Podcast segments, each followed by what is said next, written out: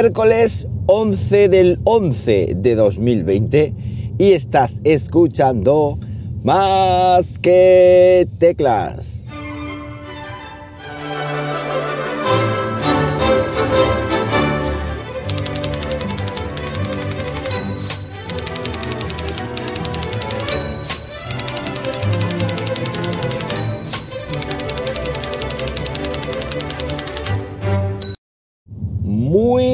Buenos días, las 7.03 de la mañana, cuando estoy grabando esto, y lo estoy haciendo aquí, en Linares, Jaén, hoy con una temperatura premonitoria. 11 grados, 11 grados Celsius, lo prometo, ¿eh? lo prometo que esta es la temperatura que marca el termómetro actualmente. Y es que hoy es el día del 11 del 11, o el día del soltero, o el día del single en China, y creo que prácticamente ya en el resto del mundo. Creo. Así que, eh, como todos los años, os voy a dejar a lo largo del día ofertitas, ofertitas suculentas. Yo a ver lo que lo que cazo, no tengo de momento nada planeado, pero bueno, seguramente que algo caerá y también, por supuesto, con el ánimo de mostraroslo más adelante en el, en el canal. ¿En qué canal? En el canal de Telegram de las chuches tecnológicas telegram.me barra chuches tecnológicas. También os lo voy a dejar enlazado en las notas del podcast porque como digo, eh, si no estáis suscritos a ese canal, pues estáis tardando en hacerlo. Si es que queréis ahorrar dinero, si no queréis ahorrar dinero, pues obviamente no tenéis por qué suscribiros. No te sé mi sarcasmo, ¿eh? bueno, pues eh, lo que es la vida 1.0 parece que hay buenas noticias con el tema de la vacuna. Yo tengo mi reticencia de que eh, sea algo, como dicen, 90% de efectividad.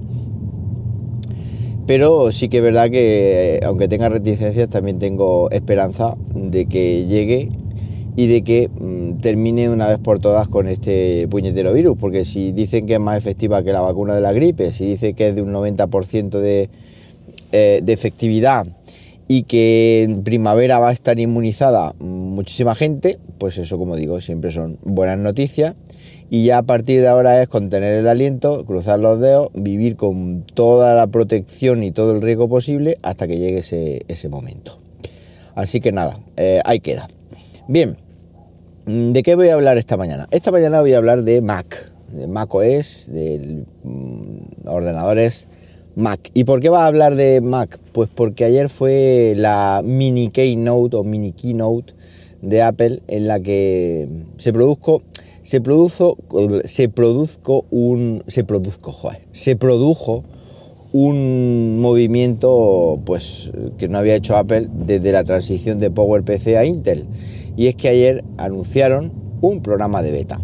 Sí, porque yo pienso que lo que anunciaron ayer es un programa de beta en la cual eh, metieron un Mac mini, un MacBook Air y un MacBook Pro de 13 pulgadas, que son los tres ordenadores que en principio van a venderse desde hoy, desde ya, con, con ¿cómo se llama? El procesador, el, chip M1 que acaban, de, que acaban de lanzar, lo que conocíamos como el proyecto Apple Silicon, pues le han puesto nombre y se llama chip N1. Este chip N1 mm, tiene tecnología de 5 nanómetros, es decir, esto es una miniaturización pues como nunca, como nunca habíamos visto. Una miniaturización que permite poner este chip en una placa eh, súper, súper pequeña y, mm, por ejemplo, en un portátil, llenar el portátil de batería.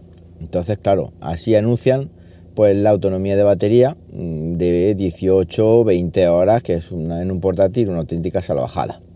Claro, esto, esta batería, esta gran autonomía de batería, no solo es por la propia batería en sí, sino porque este chip eh, que han desarrollado ellos, pues es de muy bajo consumo. Entonces, claro, pues ahí, ahí tienen el yo me lo guiso, yo me lo como. Y ya si eran capaces de optimizar su sistema operativo iOS su sistema operativo iPad OS para sus propios chips en sus propios productos, sus propias chuchas tecnológicas, pues mm, con los portátiles van a hacer lo mismo. ¿Qué es lo que viene integrado en este chip eh, M1 de 5 nanómetros? Pues todo, todo.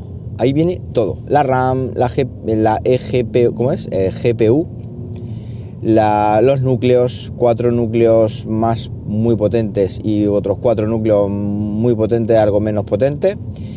Y en resumen, bueno, técnicamente tampoco es que sea mi especialidad el hardware, aunque sí que me lo he tenido que estudiar, pero obviamente esto revoluciona, mm, revoluciona el mercado de los procesadores como si, yo qué sé, como si no hubiera un mañana. Ponen a la venta encima los productos con un precio espectacular.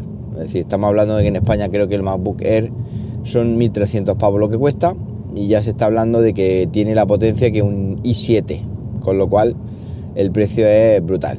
Por lo visto la memoria RAM la tienen limitada ahora mismo, o la limitación que tiene este chip M1 es que solo puede ver 16 GB de RAM, que esto para aplicaciones profesionales pues, puede ser un problema o es un problema, como por ejemplo Final Cut o, o la gente que utiliza Adobe Premiere o otras aplicaciones que requieran mucha RAM o que requieran mucha RAM o que requieran profesionales tener muchas aplicaciones abiertas, que básicamente la RAM es para ese motivo.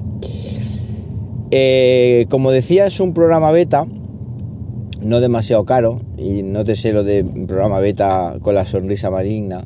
Y es que esto hay que ver cómo evoluciona, es decir, ellos vendieron la moto de que las aplicaciones son compatibles, creo que hay un Rosetta 2, que es el artefacto que permite ejecutar aplicaciones, em, aplicaciones, digamos, hechas para un procesador Intel o arquitectura x86 o arquitectura x64, aplicaciones, em, ejecutarlas en este, en este chip M1.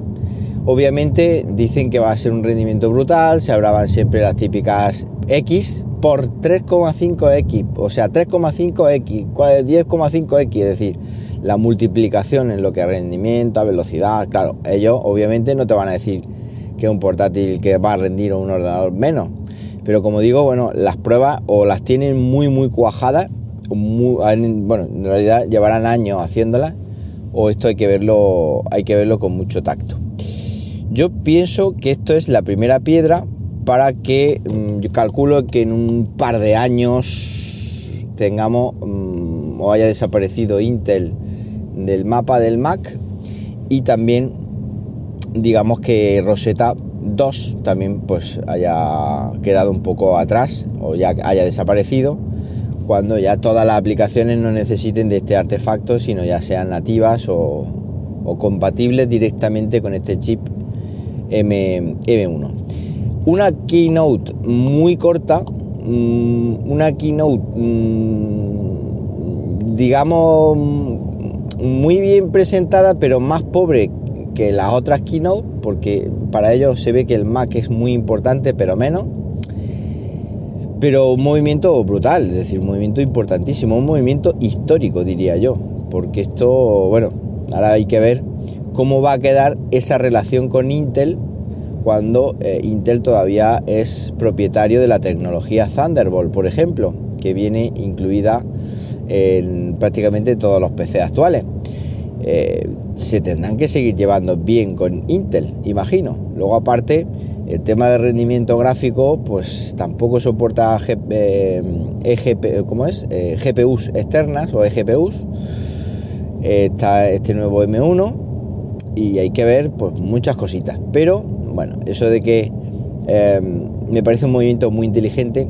Lo que no veo nunca va a ser, o lo que no iba a haber nunca de momento, es una fusión entre un iPad y un Mac, porque de hecho yo no lo vería, pero sí que es súper interesante que ahora cualquier persona pues, pueda ejecutar una aplicación del iPad pues, en el Mac y como si lo hicieran en un, en un propio iPad, por ejemplo.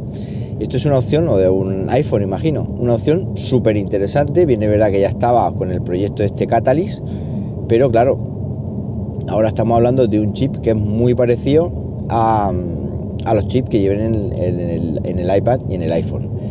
Una gozada, eso de los ventiladores mm, prácticamente cero, patata. Una gozada el que se abra y se encienda el PC prácticamente mm, a isofacto. Eh, Federici fue, mm, tuvo un momento abriendo el portátil así en, una iluminación baja y de hecho ya hay memes por un tubo. Este hombre es un, crack. Y eh, yo de momento no voy a migrar a esta, a esta nueva plataforma, o sea, este nuevo procesador o esta nueva arquitectura, porque el portátil que tengo yo ahora mismo mm, lo quiero para edición de vídeo ya, digamos, con carácter profesional, podríamos decir, porque ya eh, voy haciendo mis pinitos ya en lo que a YouTube se refiere, pues con muchas cosas que ya requieren, pues eso, un ordenador potente, muy potente, y de momento no voy a no voy a cambiar, pero sí que voy a ir mirando de reojo pues toda la evolución que empezó ayer. De hecho, más rápido incluso de lo que yo de lo que yo pensaba que iban a hacer esta, esta migración. Em, la línea de Mac ahora mismo queda entonces un poco dividida en este M1 y en Intel. Y, bueno, yo soy usuario de Intel o soy usuario de Mac gracias a Intel porque cuando yo en 2007 migré, lo primero que hice es, eh, oye, pues esto tiene un, Intel, ¿se le puede poner Windows a este Mac? Sí, se le puede poner Windows, entonces sí quiero un Mac. Porque entonces tenía más miedo con vieja. Los portátiles de Mac valían un pastizal. Yo entonces mi primer Mac fue un MacBook Pro, eh, o un MacBook Pro, no, un MacBook negro, a secas, sin el Pro, este que era de metacrilato negro. Y claro, pues yo quería que si yo no me aclaraba con sistema operativo, pues poder por lo menos usarlo con Windows. Mm, ignorante de mí, porque esto, esto es el pensamiento switcher de excelencia. Luego ya te das cuenta cuando lo empiezas a usar que no hay color. Entonces yo no, yo no estuve en esa transición directamente pero sí que viví Rosetta y muchas aplicaciones que funcionaban gracias a esta Rosetta. Luego ya vinieron lo que se llamaban, creo, aplicaciones nativas o creo que se llamaban aplicaciones universales, creo. Las que, ya no recuerdo. Estamos hablando de 2007, ya ha llovido mucho desde entonces. Así que nada, esta es una opinión, una reflexión personal que tocaba hacerla como usuario de Mac ya experimentado que soy y nada, espero que me comentéis vosotros, espero que me digáis qué os ha parecido la Keynote, espero que me digáis si vais a pasar o no, o vais a probar o no estos M1. Y luego una cosa ya para acabar, que también se me olvidaba antes de despedirme, es que la versión final de Big Sur va a estar mañana, eh, mañana día... Mm, mañana el día 12. Mañana estará disponible la versión final. Yo voy a instalarla en el Mac Mini pero no voy a instalarla en el MacBook Pro hasta que pase por lo menos una o dos versiones porque es una cosa que no me, no me quiero arriesgar. No quiero tener un sistema ahí nuevo por probar, que ya para eso tengo el Mac Mini y no sé muy bien cómo pues cómo va a resultar esta primera versión de Big Sur y más cuando tiene un cambio tan radical de interfaz de usuario y de otro desde otro cosa interna, imagino otros componentes internos que no, que no veremos. Ahora sí, cualquier cosita de todo esto que os acabo de comentar, ya sabéis, arroba JM Ramírez en Twitter. Y nada más, que paséis un buenísimo miércoles y como siempre digo, nos hablamos pronto, ¿por qué no? Venga, un abrazo.